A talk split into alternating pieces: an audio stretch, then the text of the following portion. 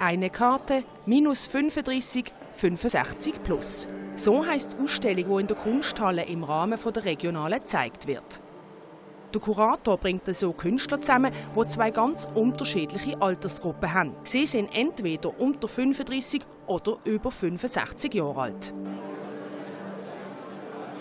Letzten Samstag, am 23. November, war die Vernissage. Die Regionale 20 hat aber schon drei Tage vorher angefangen und feiert dieses Jahr einen runden Geburtstag. Sie wird nämlich 20 Jahre alt.